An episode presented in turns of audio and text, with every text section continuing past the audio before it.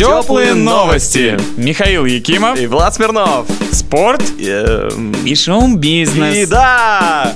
Казанский Рубин во втором отборочном раунде Лиги Европы со счетом 4-2 по сумме двух матчей, 3-2 на выезде и 1-0 дома, уверенно прошел сербскую Ягодину. В третьем отборочном раунде соперником Рубина будет датский клуб Раннерс. Особых иллюзий датчане в отношении этого противостояния не питают, прекрасно осознавая преимущество российского клуба. Однако лошади, именно такое прозвище у датчан, помнят, что в футболе бывает всякое. В третьем отборочном раунде к Рубину в борьбе за путевку в групповой этап Лиги Чемпионов присоединится еще один российский клуб «Кубань». Соперником краснодарцев станет шотландский клуб «Мазервелл». А если по-простому – арматурщики. Прозвище клуба как будто подтверждает девиз Шотландии «Никто не тронет нас безнаказанным». Интересно отметить, что их бюджет меньше стоимости одного нападающего Кубани Джибриля Сиссе. Как котята. Журнал Forbes составил рейтинг главных российских знаменитостей в 2013 году. Первую строчку в этом рейтинге заняла спортсменка, комсомолка и просто красавица Мария Шарапова. О русской теннисистке почти 8 тысяч раз упоминали бумажные СМИ и более 750 тысяч запросов в Яндексе. А доходы русской красавицы составили 29 миллионов долларов. Но за что люди любят теннисисток, так это за их эмоциональные выкрики. Прямо как в песне «Ах, как она кричала, когда была в ударе». Вторым из спортсменов и пятым в рейтинге стал хоккеист, капитан Вашингтон Capitals Александр Овечкин, который провел отличный сезон и стал лучшим снайпером регулярного чемпионата НХЛ. А третьим от мира спорта и десятым в рейтинге футболист, чье имя уже стало нарицательным – Андрей Аршавин. Мамы говорят детям, когда те капризничают, выпрашивают чипсы и не хотят есть кашу. Каша полезная, а будешь есть много чипсов, сядешь как Аршавин на лавку, и никто с тобой играть не будет. Кушаешь и слушаешь.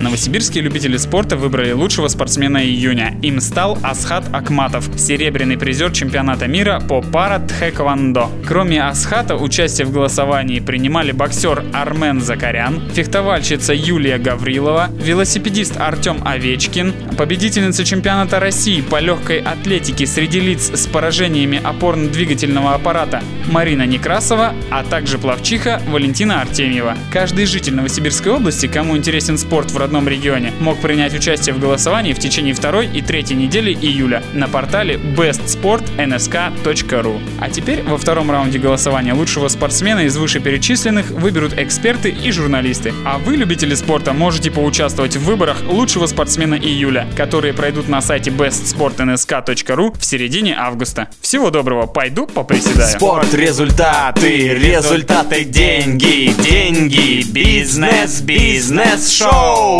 Леонардо Ди Каприо находится на подъеме последнее время. Скоро мужчина сыграет самого Распутина в одноименном фильме. Он же попал в десятку высокооплачиваемых актеров Forbes неделю назад. Его успели заснять папарацци вместе со светловолосой моделью Тони Гарн. А теперь у актера появилось еще одно достижение. Производственная компания Ди Каприо Appian Way стала обладателем прав на экранизацию «Дьявола в белом городе». Сия книга, опубликованная в 2003 году Эриком Ларсоном, является бестселлером и рассказывает историю американского серийного убийцы, который отгрохал собственный отель смерти. Если верить новостям, то роль мучителя закреплена за самим Лео. Когда начнутся съемки, пока неизвестно. Тепло и хорошо.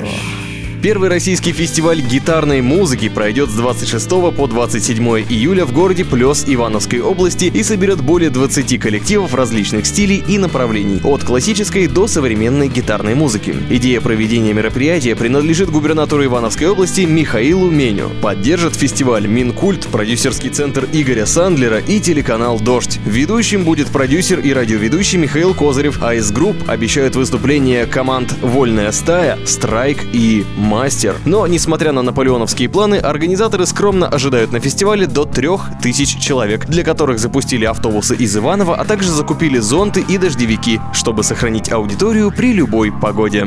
Согревающее, теплое. Сегодня в Новосибирске пройдет экскурсия «Виртуальная история». Маршрут начинается от музея города Новосибирска и проходит по улице Советской, улице Ленина до кинотеатра Победа, мимо Академии водного транспорта, затем снова по Ленина до Театральной площади. На экскурсии вы узнаете, почему Ленин сошел со ступени Академии водного транспорта, что с высоты птичьего полета напоминал комплекс из водного института и кинотеатра Победа, а также как раньше выглядело главное место встреч городской буржуазии, будущий театр «Красный факел». Начало экскурсии в 19 часов. Редакция теплых новостей желает всем жителям центра приятного наблюдения за туристами. Теплые новости. Такие же теплые, как кофе и котята.